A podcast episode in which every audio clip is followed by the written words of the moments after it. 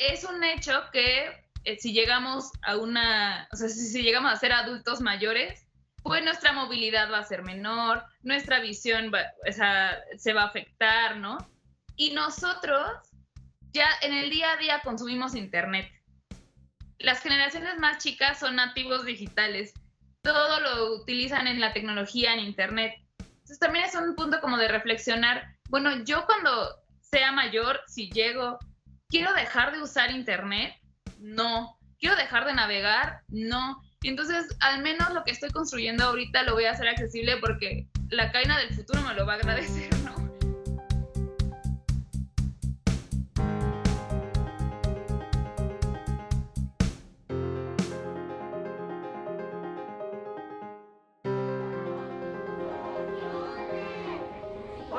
Hola, ¿cómo están enchiladas? Estamos muy contentos de que nos estén escuchando y esta vez traemos un tema bastante interesante que al menos a todo el grupo que conforma Enchiladas ha llamado la atención.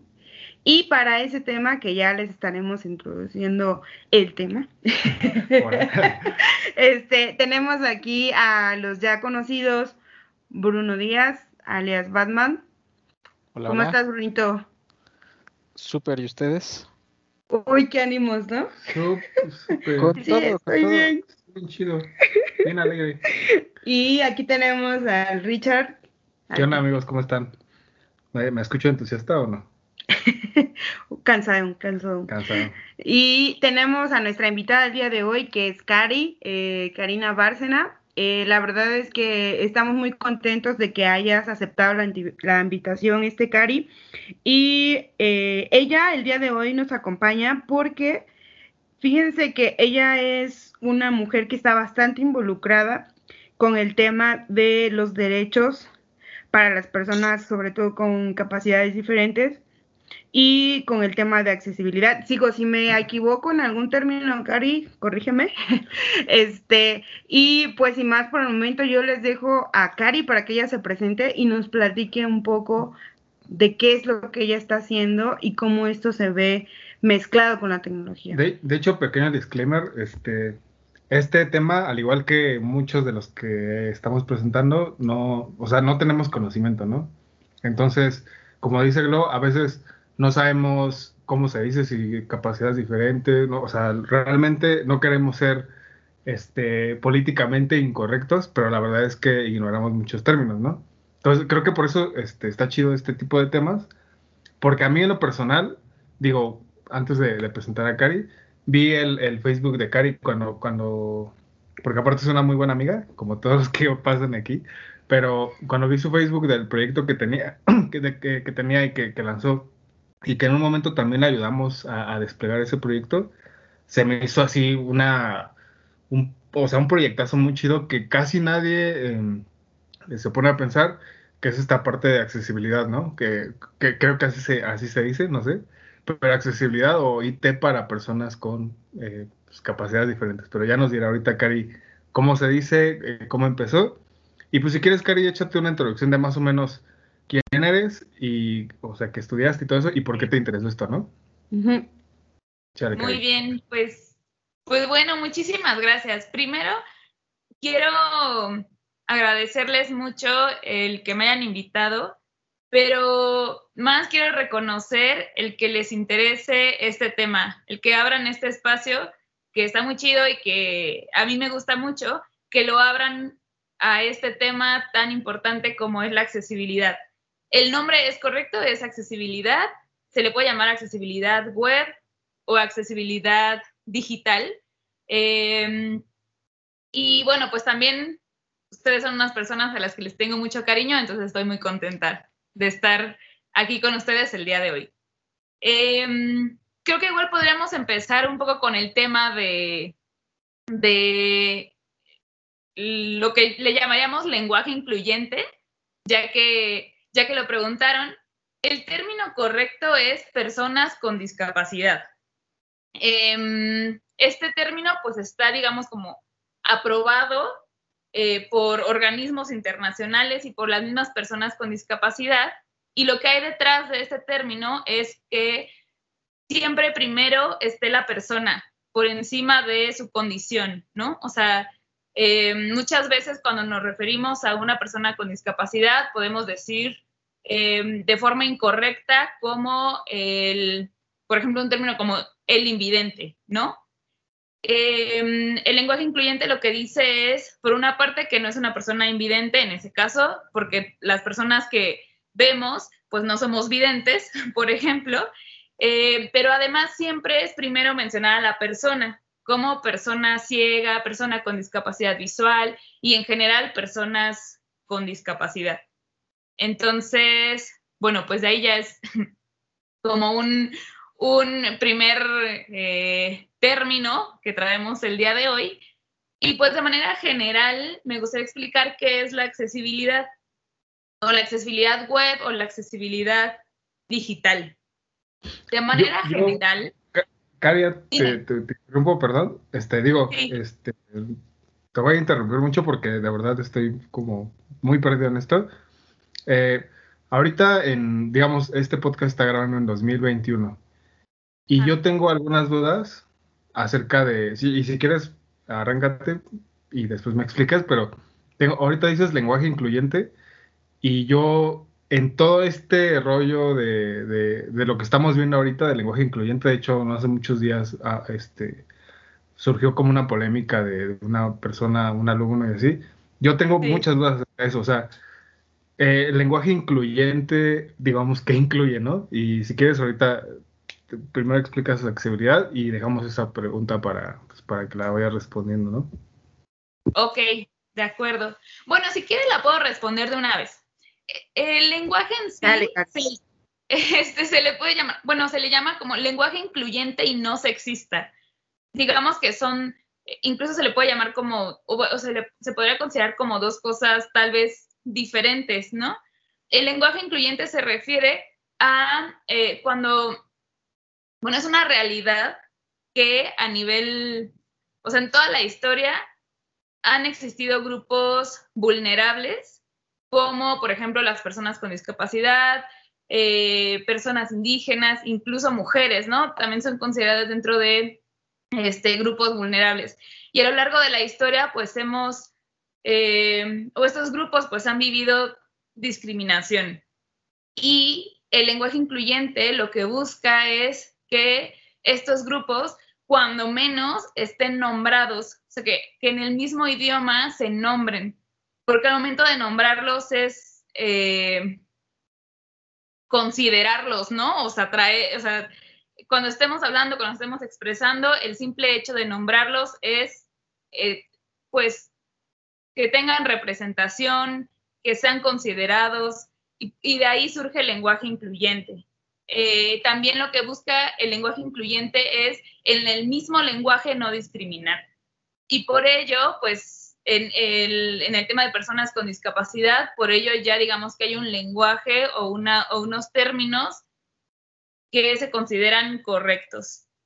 El lenguaje no sexista, justo con esa discusión que se ha dado recientemente, pues el lenguaje no sexista es el, el que no únicamente nos refiramos o hablemos como del sexo masculino o del género masculino cuando hablamos, ¿no? Sino que también incluyamos a los distintos géneros y pues hay muchas posturas, hay posturas, digo, por, eh, decirlo rápido, hay posturas que dicen, bueno, si decimos todos, incluimos a todas las personas, hay posturas en las que se dice, bueno, si no dices todos, al menos usa términos que refieran a todas las personas como todas las personas, ¿no? O este, en lugar de decir alumnos, este, en, digo, no sé si sea tal cual un correcto, pero las personas que asisten a la clase. ¿No? O sea, buscar eh, las otras formas de, nombrarlo para no únicamente nombrar un género o un sexo. Eh, y pues hay también otra postura que es, eh, hay género, hay quienes se consideran no binarios, entonces pues también la E es una forma de, nombrarlos o de incluirlos. Bueno, esto es en relación al, al lenguaje incluyente. ¿Me sigo con accesibilidad? Sí, sí, si nos puedes ahorita explicar este, lo de accesibilidad, a lo que ibas, perdón por interrumpirte, pero tenía mucha, mucha curiosidad de preguntarles. Va. Yo además quiero sí, paréntesis de, no, por favor no usen la RAE para defenderse, amigos. Nada más quería decirlo. Sí. no, pues dale, Cari, por favor, con lo de accesibilidad, que la neta a mí me interesa mucho ese tema, porque quisiera saber cómo desde nuestra trinchera podemos hacer algo al respecto. Sí, y fíjense que, que la accesibilidad digital y la accesibilidad web, este, desde, la, desde el mundo de la discapacidad, son términos y son temas que poco a poco se van escuchando más.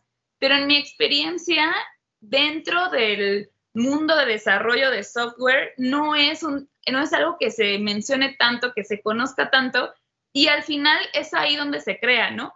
Entonces, eh, creo que es importante que este podcast que va dirigido a las personas que crean, eh, que desarrollan páginas, aplicaciones, en todo el proceso, desde un levantamiento de requerimientos hasta este, desde un levantamiento de requerimientos hasta la parte de testing y lanzamiento, en todo el proceso está involucrada la accesibilidad y todas las personas tendríamos que estar, tendríamos que tener ese conocimiento, ¿no? Pero bueno, ¿qué es la accesibilidad web o la accesibilidad digital? Significa que todo el contenido en Internet sea percibido, comprendido eh, por cualquier persona, independientemente de su condición. Por ejemplo, personas con discapacidad, de su condición y de la situación en la que se encuentren. Hay dos como grandes mitos de la accesibilidad. Uno es que beneficia exclusivamente a las personas con discapacidad y la realidad es que no. El hecho de que un contenido en Internet como una página de Internet o como un video sea accesible, pues beneficia a cualquier persona. Por ejemplo, si una persona con discapacidad visual que utiliza un lector de pantalla que pueda realizar todas las funcionalidades dentro de un sitio, como también una persona que tiene un pésimo internet, como también una persona que en ese momento no tiene un mouse y porque se descompuso, pero tiene que completar un formulario y solo tiene el teclado, como una persona que, eh, en, que en ese momento no puede tener un video con el sonido, pero quiere saber el contenido del video, ¿no? O sea, entonces nos beneficia a todas las personas porque nos podemos encontrar en, en alguna de estas situaciones si es que no estamos, no tenemos una condición de discapacidad. Ese es un mito y otro mito es que la accesibilidad requiere un desarrollo especial o un desarrollo alterno para que sea accesible, ¿no? Como yo tengo un sitio web de mi empresa, pero tengo el sitio web B, que es para personas con discapacidad. La realidad es que no, cualquier página puede ser accesible y puede ser muy linda y puede tener eh, funcionalidades complejas y aún así ser accesible. Entonces, pues muchas veces tenemos duda de exactamente, bueno, entonces, ¿cómo lo logro, no? O, sea, yo como desarrollador, ¿cómo, ¿cómo, entiendo qué es la accesibilidad o cómo la cumplo? Eh, hay un estándar internacional que ya está avalado y aprobado incluso por los gobiernos a nivel internacional para crear legislación en torno a la accesibilidad, que se llaman en inglés, o las siglas en inglés es WCAG, que es Web Content Accessibility Guidelines. Son las pautas de accesibilidad que fueron creadas por la W3C. O sea, como un grupo dentro de la W3C diseñó estas pautas que se están actualizando constantemente. Ahorita están en la versión 2.1 y se espera que en diciembre se libere la versión 2.2. Y estas pautas se basan en cuatro principios. un principio, el primero es que el sitio pueda ser perceptible o el sitio o cualquier contenido pueda ser perceptible por cualquier sentido. Por ejemplo, nosotros podemos navegar en un sitio a través de la vista, em, pero una persona con discapacidad visual puede acceder a un sitio a través del oído, por ejemplo, utilizando un lector de pantalla. Em, pero, por ejemplo, también una persona con discapacidad visual puede utilizar un dispositivo que se llama línea braille, en donde todo el contenido del sitio, en este dispositivo que es como un teclado, lo va, o sea, el, el texto se va mostrando en relieve y, va a través del tacto, pues va leyendo lo que se encuentra en el sitio web. Em, esto, ¿cómo funciona? Pues a través de contenido en texto en cualquier sitio. Si hay un contenido en imagen que no tiene texto alternativo, pues ningún dispositivo como este que les comento, línea braille o un lector de pantalla identifican qué dice esa imagen. Entonces, siempre hay que buscar cómo el contenido Em, y el código cumplan ciertos criterios para que pueda ser percibido por todas las personas. Y esto también tiene que ver con el contraste de colores, por ejemplo, en diseño, que tenga un buen contraste, porque a lo mejor este, yo no, no veo bien, tengo que hacerle zoom siempre al sitio porque me cuesta trabajo ver, pues sin hacerle zoom, el contraste sea lo suficientemente o tenga suficiente contraste para yo poder verlo. Okay. Y las otras, eh, rápido menciono los otros tres principios. Otro principio es que sea este, comprensible. Luego nos encontramos con sitios que nos perdemos, no sabemos cómo navegarlo. Entonces, otro principio es que sea comprensible. Este, otro principio es que sea robusto y eso tiene que ver con que un sitio tenga un buen performance, que, que puedas tú navegar en él incluso en una conexión pues no tan estable. Este, a ver, es principio perceptible, comprensible, robusto. Y me falta uno que en este momento se me está olvidando. Em, si quieres, ahorita te, te, voy a interrumpir un tantito, eh, tantito nada más porque digo, creo que esto es importante preguntar, o al menos me, me, llamó mucho la atención.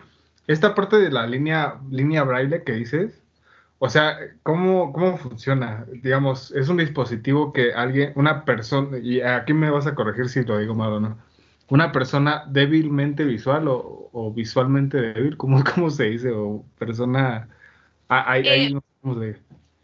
Puede, es, digamos que es, en general es discapacidad visual, pero hay personas ciegas y personas de baja visión. Ok, personas de una persona de baja visión puede llegar y, o sea, digamos, un, caso ideal, ¿no? O sea, llegar y a un internet, digamos, conectar su, su dispositivo, así, así es, y, y, empezar a navegar en, en, el dispositivo, o sea, con su, con su línea braille. ¿Línea, línea braille se llama? Sí, así es. Hay, hay algo bien importante que. Muchas personas navegan por Internet utilizando tecnologías de asistencia. Estas tecnologías de asistencia son, por ejemplo, este dispositivo línea braille, un lector de pantalla, una especie de lupa ¿no? que haga zoom, o por ejemplo una persona con discapacidad motriz que tal vez no tiene movimiento en brazos, manos, tal vez utiliza el equipo de cómputo a través de alguna varilla, ¿no? En, la boca que selecciona las teclas, eh, o tal vez algún teclado mucho más grande o adaptado de cierta forma para que si alguien no tiene mucha movilidad en los dedos pueda teclear. Y lo interesante es que todas las tecnologías de asistencia están, ¿cómo llamarlo?, basadas, por, por, algún, por llamarlo de alguna forma, en el teclado. Entonces, es importante que todos los sitios puedan navegarse y todas las funcionalidades del sitio puedan realizarse desde el teclado. Este es un, como un aspecto bien importante. Por lo tanto, cualquier persona, y como lo mencionaba, si una persona de pronto o se descompuso mi mouse o se le acabó la pila o este o utiliza una tecnología de asistencia, puedo navegar por el sitio y puedo completar todas las funciones. Entonces, este dispositivo, por ejemplo, el, que es una línea braille, es como un teclado. Se conecta incluso, hay versiones ya más nuevas que se conectan como USB, este, y, y con ese puedes, puedes navegar, porque incluso hay algunas que tienen un teclado y que tienen además la línea braille. Entonces es un dispositivo también de entrada, puedes escribir y, y al mismo tiempo puedes leer el contenido. Creo que algo que podemos agregar antes de que empecemos a cómo, cómo ayudar o cómo nosotros que desarrollamos y hacemos todas estas piezas del Internet, este, agregar antes de, pasar esa, a esa parte, la mayoría de los sistemas operativos modernos ya tienen secciones en sus ajustes de accesibilidad enchiladas. Eh, yo les recomiendo, eh, personalmente mis papás ya, su vista ya es una vista cansada, les he activado lupas, etcétera. Se los recomiendo mucho em, para darles una mejor experiencia de usuario a su familia, a ustedes mismos, ¿no?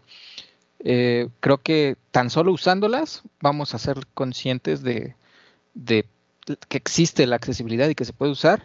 Y pues bueno, lo quería recalcar, ¿no? En los sistemas operativos del día de hoy ya, allá hay muchos, muchas funciones que nos pueden ayudar.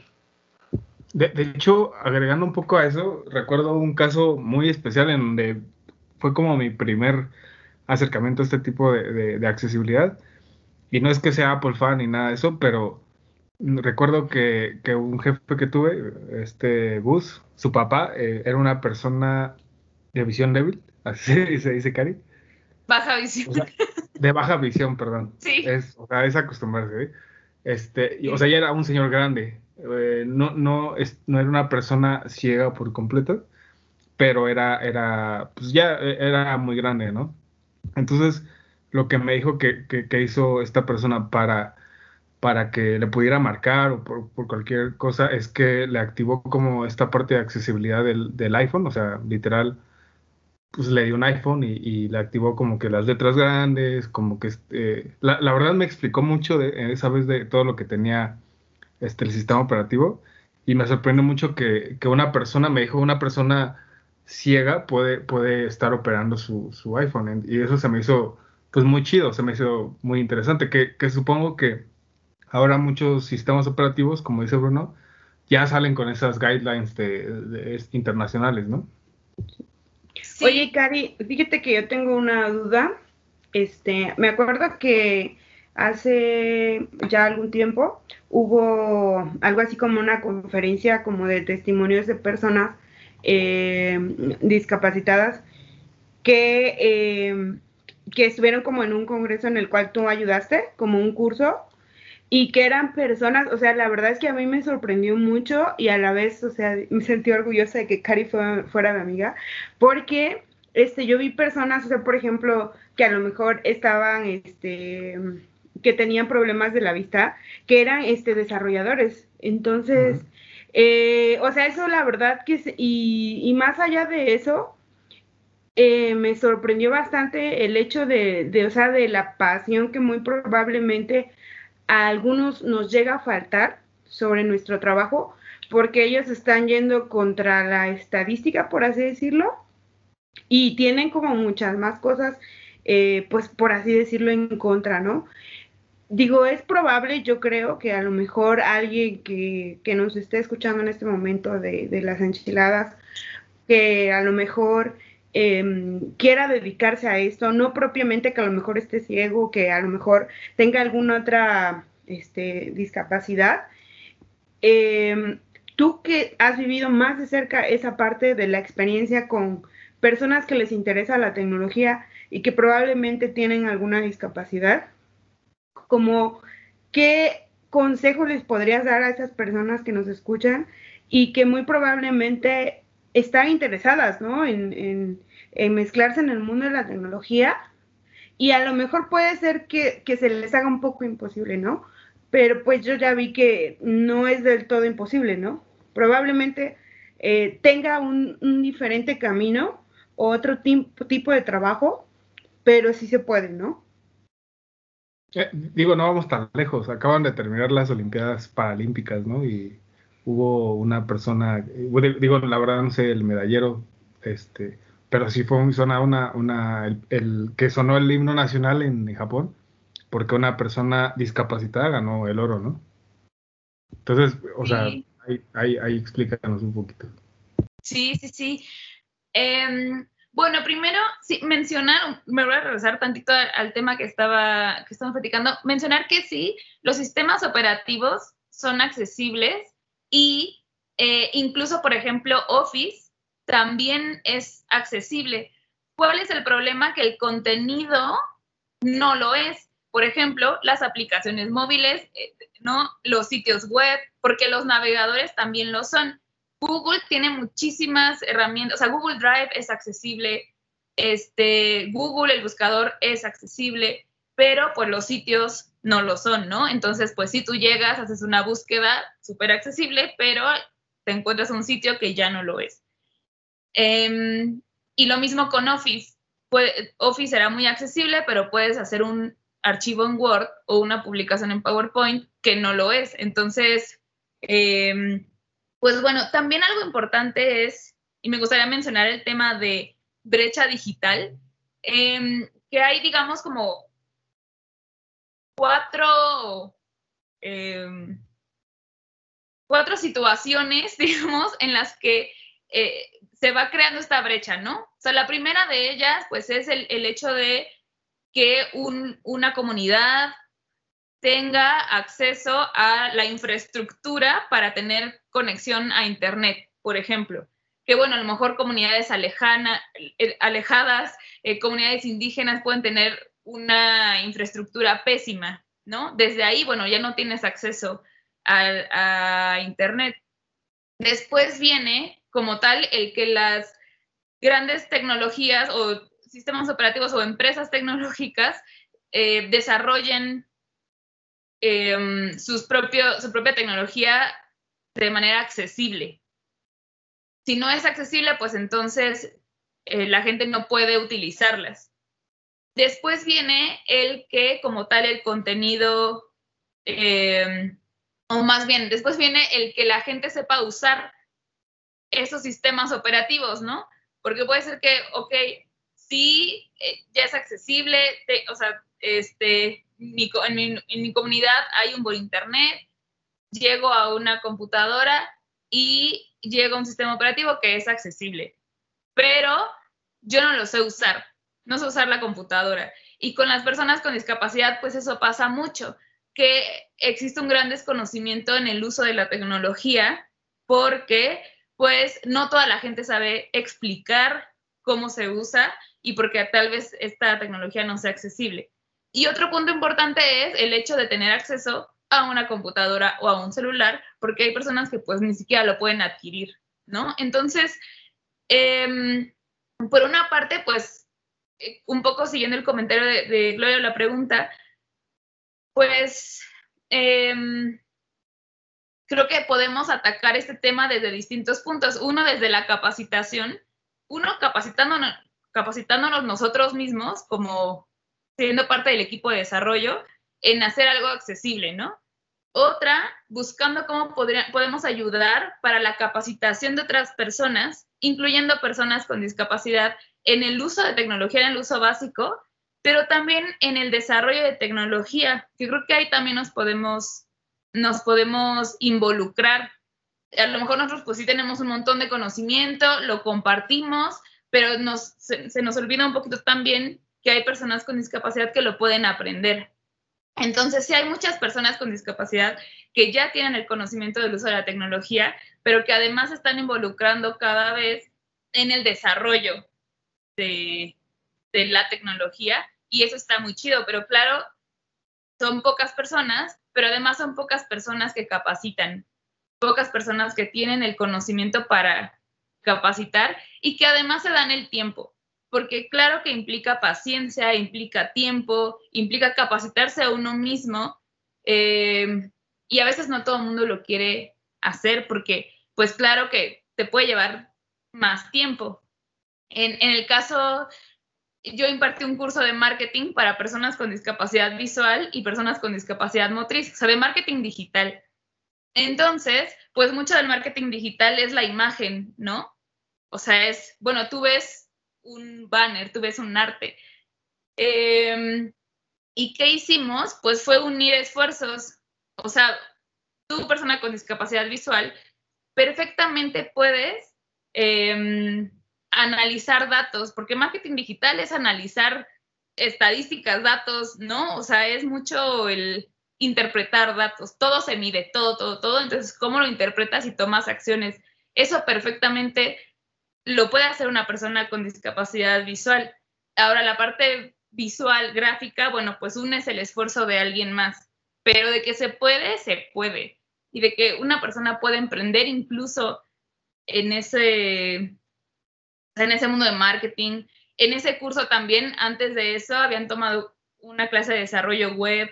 Entonces, ellos mismos estaban maquetando su sitio, ¿no? Entonces, este, pues claro que se puede, pero yo creo que es un tema de, eh, pues de animarse a hacerlo y entender que sí, te va, te va a implicar tiempo, sí, te va a implicar el, tal vez las cosas no fluyen tan rápido como un grupo que tiene un poco más de conocimiento o que no tiene discapacidad, pero es una cosa de decidirnos y lanzarnos también. Pero, este, aquí, Cari, Creo, creo que va de, de, dos partes, ¿no? O sea, ahorita que me estás diciendo, yo realmente, y se los comentaba en Enchiladas, desconocía este mundo hasta que conocí a Cari y lo que estaba haciendo, ¿no? O sea, llevo casi siete años en, en esta parte de desarrollo y sinceramente nunca había escuchado este, accesibilidad hasta la vez que me enseñó este, mi jefe en ese momento de, de lo del iPhone y hasta y cuando empecé a ver tu trabajo, ¿no? Pero creo que es de las dos partes, ¿no? Y, mi pregunta va, una persona con discapacidad, ¿cómo le puede empezar a entrar o, qué, mm, digamos, qué medios hay para que, pues, para que se meta a, desarrollo, digamos, o a, cierto tipo de actividades? Y una persona, por ejemplo, en esta industria que, que es lo que queremos como atacar, digamos, las, las dos partes, pero más atacar a la, a la parte de nuestro gremio que está haciendo aplicaciones y que está en este mundo, cómo le puede entrar, ¿no? O sea, porque, pues como lo decía, sí es, sí es parte de capacitarte no solamente en tecnología, sino, eh, le, comentaba a hace rato que vi una, una, película que se llama The Son of Metal en, en, Amazon Prime, que era una persona que, un músico que se queda este, sordo, ¿no? Y, y empieza a aprender esta parte del lenguaje de señas y yo dije, oye, órale, que, está muy interesante, me gustaría aprenderlo, pero a veces no, digamos, no, no, no sé por dónde, ¿no? Eh, nada más de esas dos partes. Una persona con discapacidad, ¿cómo le puede empezar a entrar? Y una persona como nosotros, nuestro, nuestro gremio, ¿cómo le puede empezar a entrar también, ¿no? Sí. Em, pues mira, nosotros desde nuestro gremio, creo que lo, lo primero que yo invitaría a hacer es eh, empezar a documentarse sobre estas pautas de accesibilidad. Son cerca de 42 eh, pautas y cada una eh, hay documentación en donde dice, bueno, esta se cumple de esta forma, ¿no? Por ejemplo, todos los elementos que tienen foco en un sitio deben ser este, deben, deben ser visibles, o sea, tener como, no sé si han visto algunos sitios en donde cuando vas navegando con Tab, por ejemplo, o cuando pasas el cursor sobre el elemento, cambia más allá de los botones, ¿no? Como algunos otros elementos que tienen foco. Estos elementos que tienen foco, pues, por lo pues son, no por lo general, sino son los elementos en donde hay alguna acción, un botón, un, este, un campo de un formulario. Em, pues o sea, una forma de hacerlo accesible es que cuando pases el cursor o cuando vayas navegando con tab y tenga foco, entonces eh, visiblemente se distinga del resto de, los elementos para saber que ahí hay una acción. Entonces, estas 40 y 42 pautas, no recuerdo son 40 o 42, tienen un criterio eh, de, o te indica cómo, cómo cumplir esa pauta. Entonces yo creo que en la medida en la que nos empezamos a empapar y empezamos a, leer sobre esto, nos damos cuenta cómo en nuestro día a día podemos aplicarlo. La accesibilidad está en todo el proceso de desarrollo. Como decía, desde, desde que estamos haciendo los wireframes, desde ahí ya podemos empezar a identificar temas de accesibilidad como la arquitectura de la información, como que el orden en el que están los elementos sea lógico. Eh, desde ahí ya lo podemos cumplir. Después, ya que pasa de UX a UI, ¿no? O sea, ya el diseño de la interfaz, pues entonces ya empiezas a decir, bueno, debo cumplir el contraste mínimo de colores. Y al documentarte, ahí puedes ver cuál es ese contraste mínimo para textos largos, para encabezados, para elementos que tienen foco, para imágenes. O sea, viene así detallado eh, exactamente cuál es el, contraste mínimo e incluso herramientas que puedes utilizar para validar que ese contraste cumple con el parámetro de accesibilidad. Y después, creo que algo de lo más importante es la maqueta. Pero ahí a mí me gustaría también mencionar que yo tengo conocimiento en HTML, CSS y un poquitito de JavaScript. Y desde mi experiencia puedo decir que mientras maquetes, o sea, mientras tu HTML sea semántico, que respetes lo que es un botón es un botón y lo que es un checkbox es un checkbox. O sea, a veces pasa que en maquetado de repente queremos resolver cosas para que visualmente cumpla con, con lo que me pidieron, pero a lo mejor eh, estoy metiendo algún, o sea, como algo que no es lo correcto, ¿no? no, no, sé cómo, cómo mencionarlo. O por ejemplo, accesibilidad también implica que tu HTML esté súper bien estructurado, que tengas un contenido que tenga la etiqueta main, que el header tenga la etiqueta head, que el footer tenga la etiqueta este, footer, que un formulario eh, tenga la etiqueta form, que a veces no, o sea, no se agrega, ¿no? Un poco como, pues tal vez porque a veces es más rápido o ya perdiste como las buenas prácticas de, maquetado y ahí se pierde gran parte de la accesibilidad. Em, ahora, ya después, también que es importante, pues que todas las alertas no solamente sean visuales, sino que de cierta forma también se puedan em, digo, utilizando un lector de pantalla, pues que el lector de pantalla las identifique. Y para eso hay, un, hay unas reglas que se llaman ARIA, A-R-I-A, que por ejemplo son distintas etiquetas para el HTML. Y a través de esas etiquetas puedes hacer que un contenido sea visible, pero el lector de pantalla no lo identifique, o no sea visible, pero el lector de pantalla sí lo identifique. Por ejemplo, entonces, es cuestión de documentarse y poco a poco vas viendo cómo lo puedes implementar en tu sitio sin que te lo requieran, sin que te digan, oye, este sitio es accesible, ya tú puedes implementar buenas prácticas. Si yo soy diseñadora, ya sé que en cualquier diseño que haga voy a cumplir con los, con los estándares básicos de contraste porque ya sé que así una persona de baja visión seguro va a ver mi sitio. Hay un, hay un criterio que dice que no des instrucciones solo a través de colores. Entonces a veces hay, hay formularios que dicen, los campos rojos son los obligatorios. Y pues hay personas daltónicas que entran a tu sitio y que no ven el campo rojo, ¿no? Entonces, eh, eh, es importante cuidar que las instrucciones sean claras para todas las personas.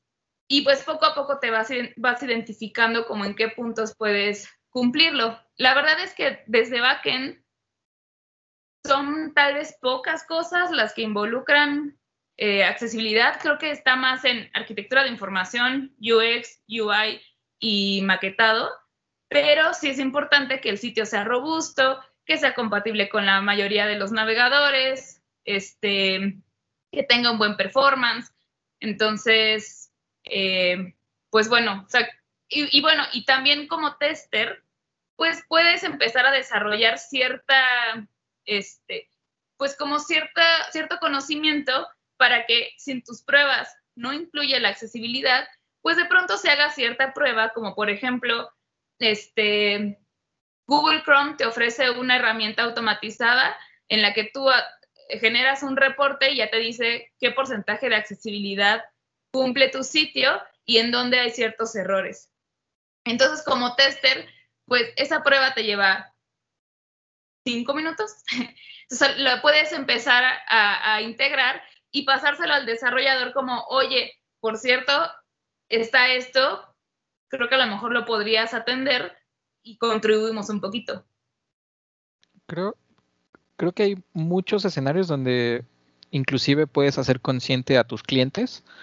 Este, cualquier cliente que tenga un e-commerce lo que quiere es vender, ¿no? Con que le hagas consciente que se está perdiendo de un porcentaje de venta porque no hizo su sitio este, accesible, ¿qué crees que va a decir?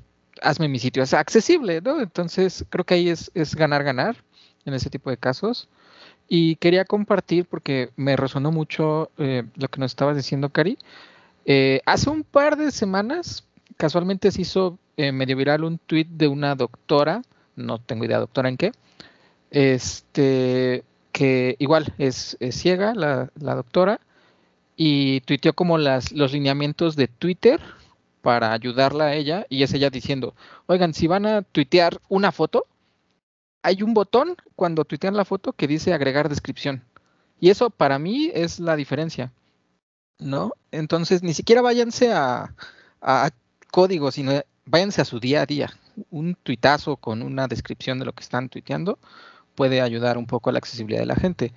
Em, y también, de hecho, yo creo que lo voy a poner en las notas de, del blog post, el, porque se avienta un hilo muy bueno en el que lo que no estabas diciendo, ¿no? En la etiqueta de HTML puedes ponerlo así y vienen cosas como no empieces, eh, si es una imagen, no lo describas como es una imagen de, o sea, no empieces así porque el software ya te va a decir es una imagen y entonces te estaría diciendo es una imagen de, es una imagen de, bla, ¿no? Este, son cosas que en una leída nos van a hacer mucho sentido a la mayoría y pues es ganar muchísimo enchiladas.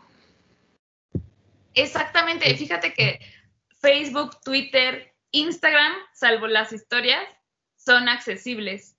Y, es lo mismo que los sistemas operativos, ¿no? son accesibles, pero el contenido que generamos no siempre lo es. Entonces, eh, nosotros podemos hacer una publicación y agregar este texto alternativo que describa la imagen y entonces sí, una persona con discapacidad visual va navegando y ya tiene una descripción de esa imagen, porque los lectores de pantalla pues no identifican qué hay ahí, ¿no? Solo identifican tal cual que es una imagen. Facebook, por ejemplo, esa parte la ha desarrollado muchísimo. Entonces Facebook ya automáticamente puede identificar el texto dentro de una imagen. Y esto hace pues que ya, si es una imagen con con, donde el mayor peso es el texto, este, pues ya automáticamente el lector de pantalla lo identifica porque Facebook agrega ese texto alternativo de forma automática. Pero pues no siempre es, es lo único que viene en la imagen, este, no siempre es lo, lo más importante y entonces sí, pues siempre es importante agregar texto alternativo cuando la imagen aporta información por ejemplo, en un sitio podemos tener mucho texto y una imagen de unas flores, ¿no? Por poner un ejemplo. Estas flores no aportan nada, ¿vale? O el texto es de, este, pues no sé, tal vez cursos para mujeres, ¿no? Pero se agregó una flor. Bueno, la flor no es necesario ponerle un texto alternativo de imagen de flor, porque pues no te aporta realmente algo adicional. Pero si la imagen fuera un 50% de descuento y esa información no viene en ningún otro lado, entonces sí agregas el texto informativo, 50% del texto alternativo a la imagen, 50% de descuento. Es, es importante como que ahí revisar. Por eso, la accesibilidad, hay muchas pruebas automatizadas que se pueden ejecutar, como esta en Google Chrome, y que este, te arroja un porcentaje de cumplimiento, ¿no? Te dice una calificación del 0 al 100. Y si no cumples con ciertos criterios, te lo te indica. Pero siempre es importante complementar con pruebas manuales, porque en este ejemplo de el 50% de descuento, si el texto alternativo dice imagen nada más, pues Google va a decir, bueno, sí tiene un texto alternativo, pasa, pero realmente no, no se entiende. Entonces ahí sí es importante hacer pruebas manuales. Y los testers en especial, creo que es súper valioso que aprendieran a usar de manera básica un lector de pantalla. Eh, no sé, este, Mac pues ya justo tiene VoiceOver. Em, Google Chrome también te ofrece un lector de pantalla.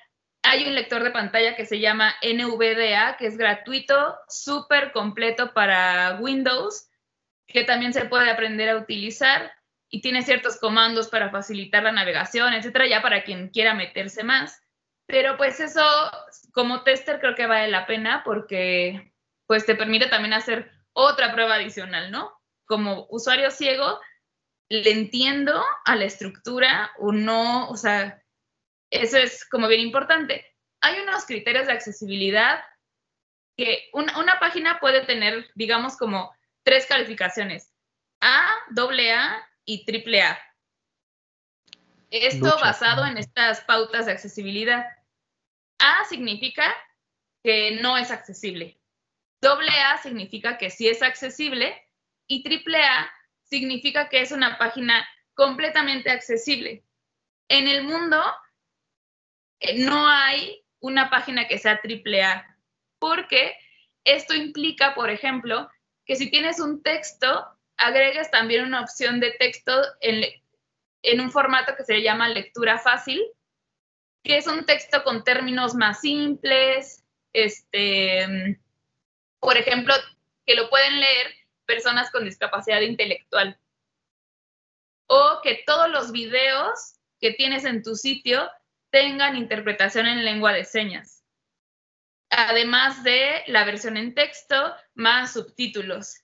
Entonces, em, pues no hay como tal un, un sitio que cumpla con absolutamente todo, pero un sitio a nivel AA ya se considera accesible y de hecho las legislaciones a nivel internacional se basan en las pautas que les mencioné en la WCAG, utilizan estos criterios para eh, definir, por ejemplo, no sé, la legislación dice que todos los sitios oficiales de gobierno federal deben ser accesibles, basado en las pautas de la, de la W3C con el nivel AA.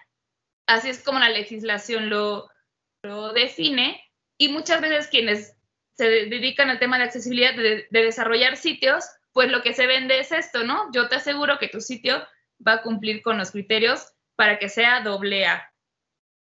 Em, y, y, algo que mencionaban también importante es, si queremos, o sea, para los clientes, si, o sea, en el mundo hay 15 millones de personas con discapacidad. O sea, puedes llegar a decirle, te estás perdiendo de 15 millones de usuarios porque tu sitio no es accesible, ¿no? Pero también em, la accesibilidad también te ayuda en, el posicionamiento orgánico, porque tu HTML es correcto, porque tienes los metadatos en todas las páginas, porque este, tienes texto alternativo, entonces, hay un, no recuerdo el nombre de la persona, pero hay como una frase que dice, tu principal usuario es Google y tu principal usuario es ciego. O sea, Google no ve tu sitio, Google ve tu código, ¿no? A través del HTML, Google identifica tal cual que es una imagen, que es un formulario, todo esto, e identifica el contenido de tu código. Si Google lo puede leer, pues eso quiere decir que un usuario ciego puede leer tu sitio. Entonces, mientras mejor, mientras más criterios de accesibilidad cumpla, porque incluso tiene que ver con, la, con el performance, con el tiempo de carga del sitio, pues te ayuda también a, al posicionamiento. Ya. Pues de, alguna manera es este como un, un buen argumento de venta, ¿no? O sea, porque hacer ese tipo de cosas, la verdad es que, por ejemplo, digo, a lo mejor no tengo a alguien súper cercano que tenga este, alguna discapacidad, no que recuerde, pero se me hace un tema que, digo, en un futuro yo no sé, probablemente puede que lo, que lo tenga, ¿no? Entonces, eh, si yo fuera, por ejemplo, una empresa, una consultora o algo que me interesa este tema, mm, ¿existen consultoras o algo así que te puedan asesorar con este tipo de temas? O, algo así. Yo sé que tú trabajas en una asociación, o bueno, que eres fundadora de una asociación, que lo vamos a poner en la, intro de, de, este episodio, pero, este, ¿cómo, ¿cómo está ese rollo? Porque la verdad, o sea, yo desde mi punto de vista, eh, yo no he escuchado acerca de eso, Cari. Entonces, no sé si haya consultoras especializadas, este, si por ejemplo la empresa o, asociación, me parece, en la que tú estás se dedique exactamente a eso. Y pues platícanos un poquito acerca de eso, ¿no? Como para ir cerrando. Sí, pues mira, ah, tocaste un punto bien importante. Nosotros, em, personas sin discapacidad, es un hecho que eh, si llegamos a una, o sea, si, llegamos a ser adultos mayores, pues nuestra movilidad va a ser menor, nuestra visión se va a afectar, ¿no? Y nosotros ya en el día a día consumimos Internet. Las generaciones más chicas son nativos digitales, todo lo utilizan en la tecnología, en Internet. Entonces también es un punto como de reflexionar, bueno, yo cuando sea mayor, si llego ¿Quiero dejar de usar Internet? No. ¿Quiero dejar de navegar? No. Entonces, al menos lo que estoy construyendo ahorita lo voy a hacer accesible porque la cadena del futuro me lo va a agradecer, ¿no? O sea, este sitio que estoy desarrollando ahorita, posiblemente en un futuro ya no lo pueda usar. Entonces, Oye, tienes razón. Fíjate que no había pensado en eso, Cari. Y con el alcohol que toma Galo, pues. Muy probablemente llegue a ese punto a los 50, o sea, ya mero hombre, o sea, la verdad, fíjate que es, es algo que de verdad no había pensado. ¿Tú habías pensado en eso, Bruno? Que un día vamos a ser viejitos, digo, si es que la vida nos lo permite. No, pero eh, digo, es un ejemplo, me, voy a volar las cabras. Piénsenlo así. Eh, si su sitio no lo puede entender Stevie Wonder, no les puede ayudar en un proyecto musical, ¿no? no, en serio. Vean así. Claro, de hecho, sí. No lo había pensado así, pero sí. Sí, pues, y pues, o sea, pues, continúa diciéndonos, por ejemplo, de lo de, ¿crees que, o sea, existen consultoras para eso, Cari? Quiero que, te aventes el speech de la asociación en donde estás, porque al final es lo que queremos ahorita eh, con este episodio y, al público que llegamos, como que ver por dónde y ver, o sea, que te conozcan y ver que hay este tipo de proyectos, porque yo realmente lo desconocía y la neta se me hizo súper chingón. Entonces, expláyate, échate el speech, porque sí queremos. Es tu momento. es tu momento. O sea, queremos que esto a las personas que llegue, las personas que nos escuchan, digan, ok, quiero empezar, ¿cómo puedo empezar? Sé que hay esto, ¿a dónde puedo llamar? ¿Cómo los puedo contactar? Ok, muy bien. Pues bueno, sí, hace alrededor de año y medio, junto con otras tres personas, creamos un pues un emprendimiento social que se llama HIT, que es HIT, eh, que son las siglas de Hagamos de la Inclusión un Todo. Este emprendimiento empezó siendo un blog eh, dirigido para personas con discapacidad, familiares y empresas, más enfocado hacia el tema de inclusión laboral. Después este, cambió un poco a tocar temas más amplios, pero enfocarnos más en personas con discapacidad visual y lo que, o sea, como información para familiares, para personas que, que estén interesadas en el tema. Pero ahora, hace alrededor de siete, ocho meses, nos empezamos a meter ya en ofrecer servicios de accesibilidad, desde desarrollo de páginas accesibles hasta, por ejemplo, talleres para aprender a crear documentos accesibles en Word, en PowerPoint, en Excel, este, eso es lo que, lo que hacemos. Si alguien desde el lado de desarrollo quiere, este, quisiera conocer más, quisiera aprender, en HIT podemos ofrecer estos talleres de aspectos básicos de accesibilidad, de las pautas de accesibilidad, para que conozcan más al respecto. Em, y en México también hay, hay más opciones. Digo, una opción que pueden encontrar en línea si lo que les gusta es como yo aprendo a mi ritmo y, yo me he capacitado ahí.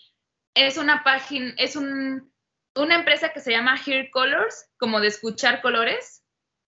Tienen, ellos también son una empresa de desarrollo de software accesible y ellos de hecho son como este, bueno, es, una de las pioneras en México, pero ellos tienen en, en su sitio web, tienen una escuela de, este, de, con ciertos cursos de, este, de accesibilidad, que uno de ellos está enfocado como hacia el equipo de desarrollo.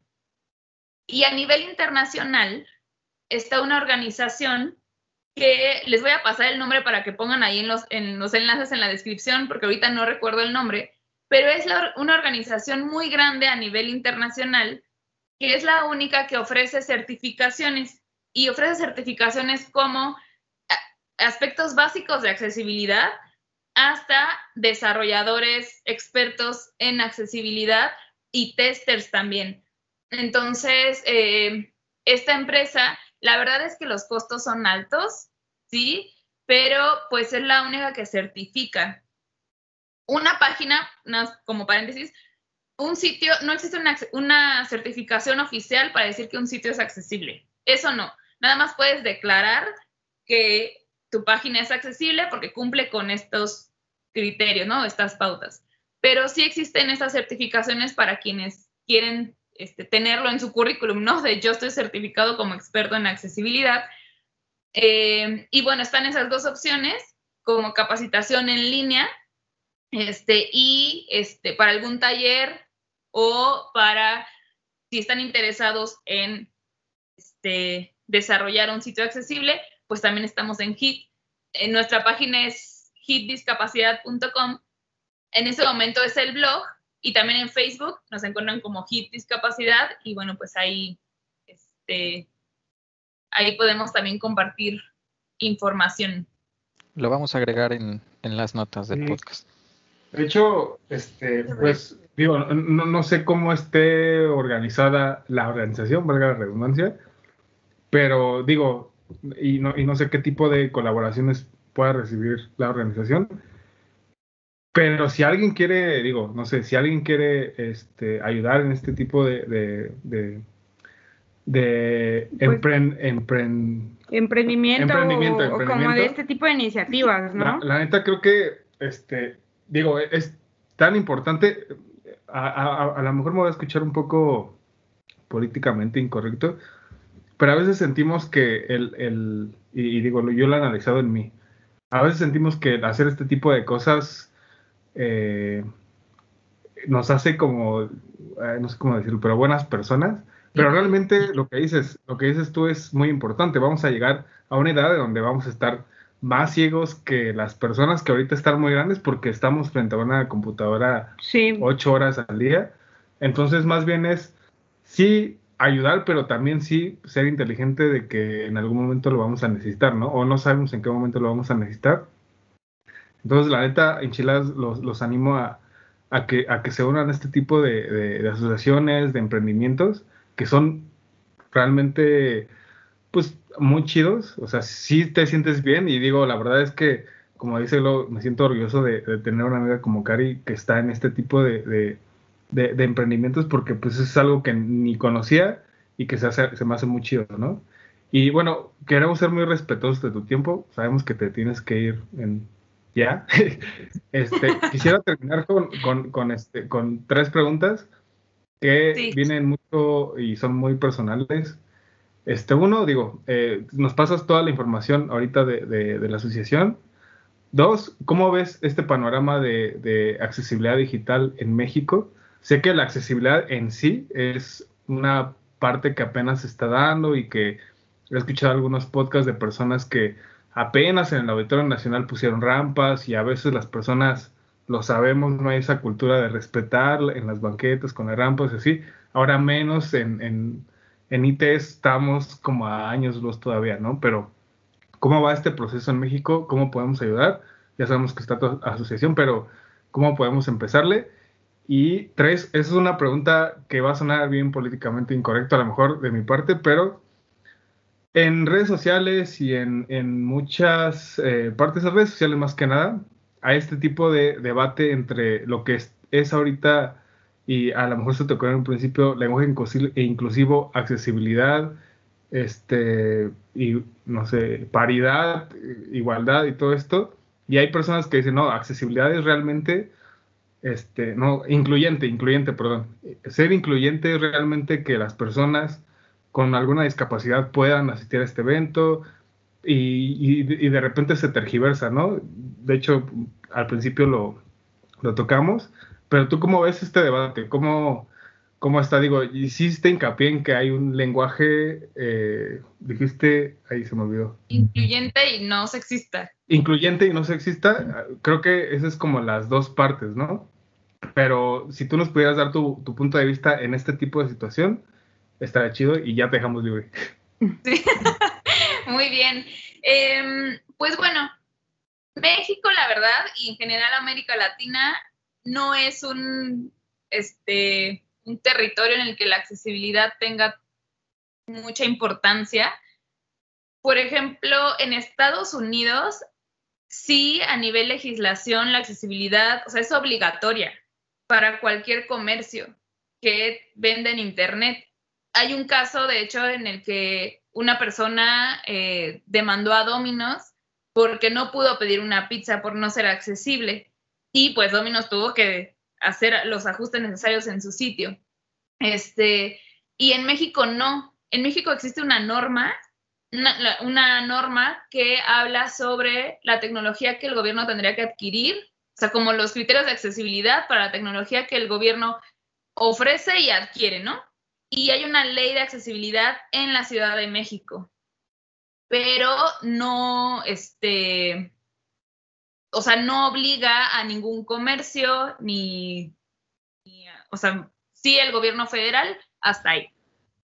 Es una realidad que esto tiene que ir avanzando y poco a, pues, y se está hablando más y poco a poco va a pasar. Entonces, también ese es otro punto para los clientes, ¿no? Evítate una demanda a futuro y empieza a considerarlo. O sea, ya decide plano no lo haces porque porque lo quieres hacer porque te nace mínimo para que en un futuro no te vayan a demandar, ¿no? O sea, tristemente, pero a veces hay que buscar esos, esos motivos. En España también, España está súper avanzado en temas de accesibilidad, súper, súper avanzado. Entonces también documentación pueden encontrar eh, en inglés, sí, pero también si hay documentación en español, es en España quienes están ya súper avanzados en el tema de accesibilidad. Y bueno, pues quienes nos están escuchando y están en México, creo que es una súper este, oportunidad, ¿no? De, irse involucrando. Ahorita me acordé que hay una comunidad súper, eh, ya está creciendo mucho en América Latina que se llama DALAT, D-A-L-A-T. Eh, tienen, tienen un, o sea, están en Slack y los pueden encontrar en Instagram es una comunidad reciente, pero ahí están compartiendo mucho, o sea, todo es accesibilidad y están compartiendo muchísima documentación, eh, cursos. Su Instagram está muy chido porque cada publicación es alguna recomendación de accesibilidad. Entonces, esa es una súper oportunidad para que se involucren, conozcan a más personas. Es chistoso porque yo, bueno, entré a esa comunidad y hay mucha gente que sabe un montón, pero algo que identifiqué es que como que nadie se dice experto o experta en accesibilidad porque de hecho es algo nuevo. Entonces, este, pero hay gente que sabe muchísimo en esa comunidad por si quieren también ahí buscarla e integrarse. Em, y bueno, pues en el tema del lenguaje incluyente, muy personal mi postura. Yo era la persona que este, seguía la RAE con todo. O sea, yo sí soy muy cuidadosa del tema de ortografía, de usar el, o sea, de escribir correctamente. Me causa conflicto no ver un acento, eh, así, o sea, esa soy yo. Pero en la parte de inclusión, es una realidad que cuando yo menciono como es que todas y todos podemos bla, por mi cabeza sí pasan las mujeres y los hombres, o sea, sí me cambia la idea, de verdad. Y yo creo también que en el tema de, eh, de géneros, también es una realidad que hay personas que no se identifican con uno y con otro y que esas personas en su vida pues no le han pasado nada bien. O sea, desde, eh, porque es un tema que desde chico, desde niño, desde niñe, eh, pues como que lo, lo traes, ¿no? Y muchas veces pues sí, te enfrentas a discriminación, te enfrentas a rechazo, y yo digo, si yo al menos en mi lenguaje los puedo incluir, lo voy a hacer. Y el lenguaje evoluciona, como el mundo evoluciona, y en algún punto la RAE va a tener que cambiar, ¿no? Y va a tener que evolucionar junto con todos. Entonces, yo estoy a favor del lenguaje incluyente, yo estoy a favor de utilizar la E, y pues no todo el mundo está a favor. En mi trabajo, por ejemplo, me da mucho gusto que de cuatro mails que recibo, uno dice todes. O sea, ya en, el campo laboral y eso está bien chido. Entonces, o en, juntas, ¿no? O sea, ya escuchar eso, pues a mí me da mucho gusto y yo es algo que yo, yo hago en lo personal. Entiendo que pues hay como esta disyuntiva, pero para mí esa es mi justificación muy personal. No por eso dejo de escribir con acentos como debe ser, con la puntuación como debe ser, porque a mí me encanta el español correcto, escribirlo bien, respetarlo, pero en esta parte, pues también lo quiero romper porque pues quiero incluir a todas las personas. Recuerden, en Chilas, la RAE es descriptiva, no prescriptiva. no, hombre, sí, y me consta que Cari es narcisista de ortografía.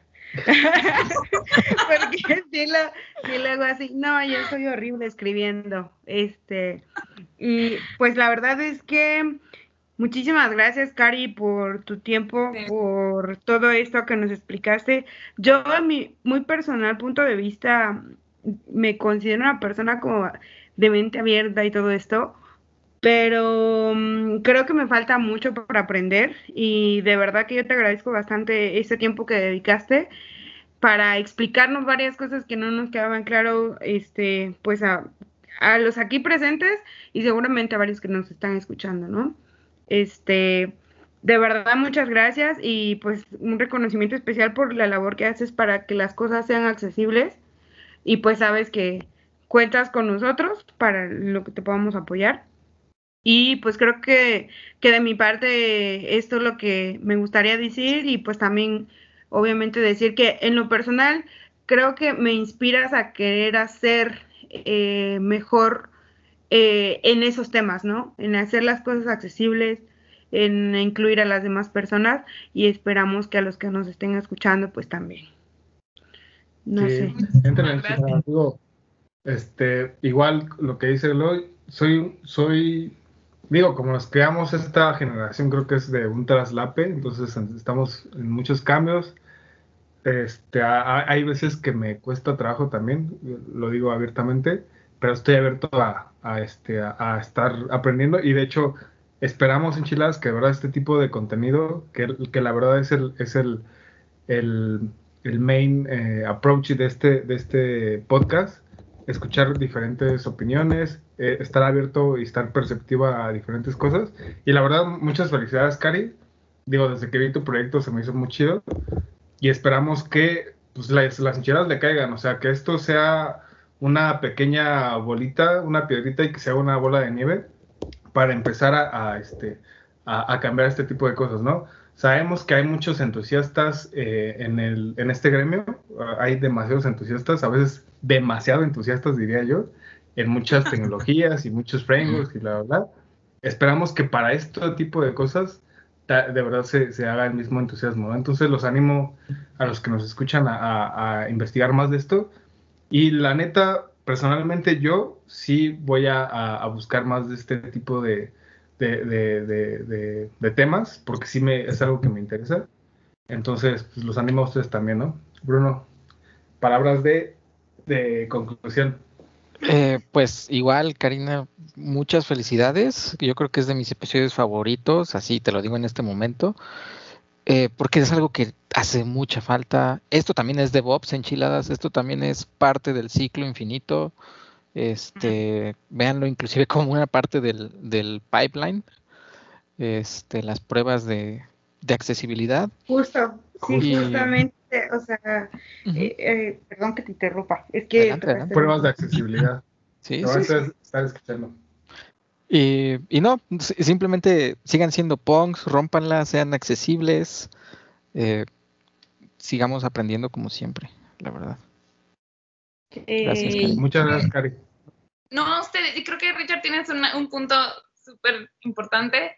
O sea, en, en, tecnología tenemos que estarnos actualizando siempre, ¿no? O sea, un, justo, un nuevo framework, un nuevo, o sea, esa misma energía se puede dedicar a aprender sobre accesibilidad y aplicarlo ya en, sin que sea un requerimiento, ¿no? O sea, que ya sea parte de, de tu chamba del día a día.